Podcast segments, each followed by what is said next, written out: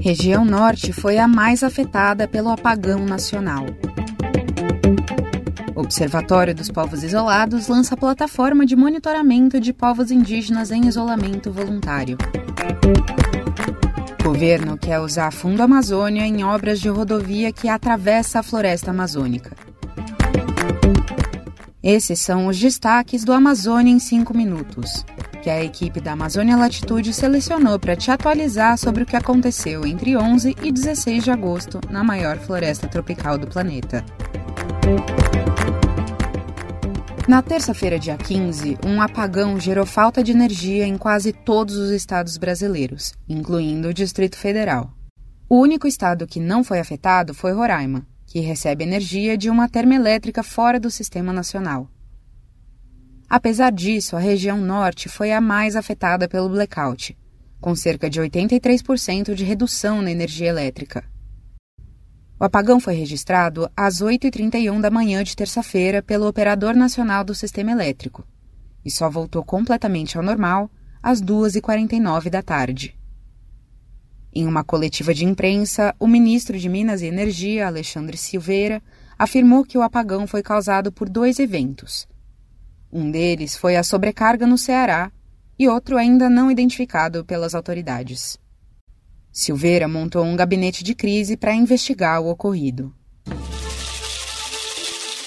Nesta quarta-feira, dia 16, o ministro dos Transportes, Renan Filho, afirmou que o governo estuda usar recursos do Fundo Amazônia em obras de rodovia que atravessa a floresta amazônica. A BR-319 conecta a cidade de Porto Velho, em Rondônia, e Manaus, no Amazonas. A rodovia foi construída em 1979 e possui trechos que ainda não foram pavimentados.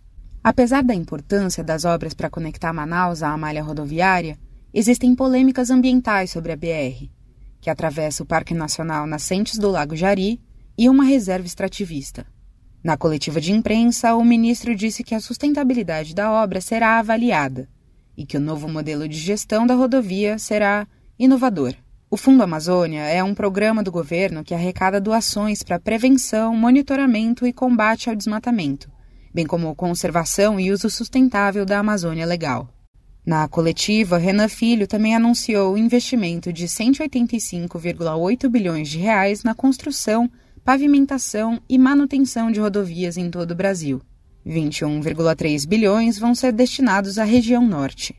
O valor faz parte do novo Programa de Aceleração de Crescimento, o novo PAC. O Observatório dos Povos Indígenas Isolados e de Recente Contato lançou, no dia 16, a plataforma MOP, que monitora povos indígenas isolados na Amazônia brasileira. A MOP é uma ferramenta geoespacial que usa informações de bancos de dados públicos e de pesquisas de campo dos próprios membros do Observatório dos Povos Isolados. De acordo com a entidade, as localizações dos povos na plataforma estão deslocadas para protegê-los e evitar a identificação de seus territórios. O MOP monitora 114 povos indígenas em isolamento voluntário reconhecidos pelo Estado brasileiro, além de outro povo que vive no sul do Amazonas e que ainda não foi reconhecido oficialmente.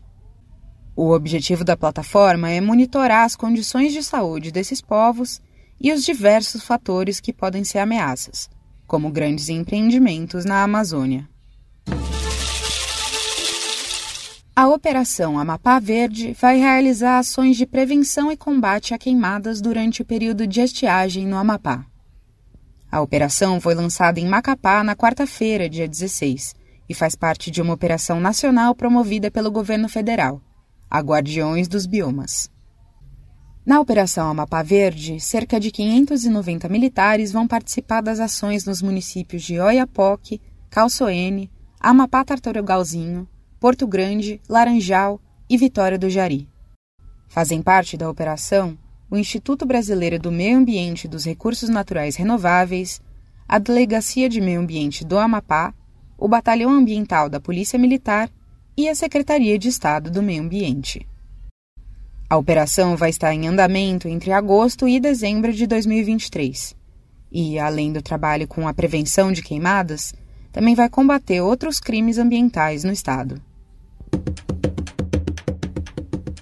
Eu sou Amanda Peste e esse foi o Amazônia em 5 Minutos, uma produção da Amazônia Latitude.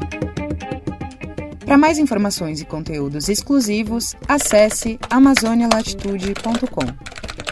E não esqueça de nos acompanhar nas redes sociais. Este episódio teve produção de Vanessa Pinto Moraes e edição sonora de Celso Rabelo. Usamos informações de Agência Brasil, Amazônia Real, CNN Brasil, Folha, Folha BV e G1. Até a próxima!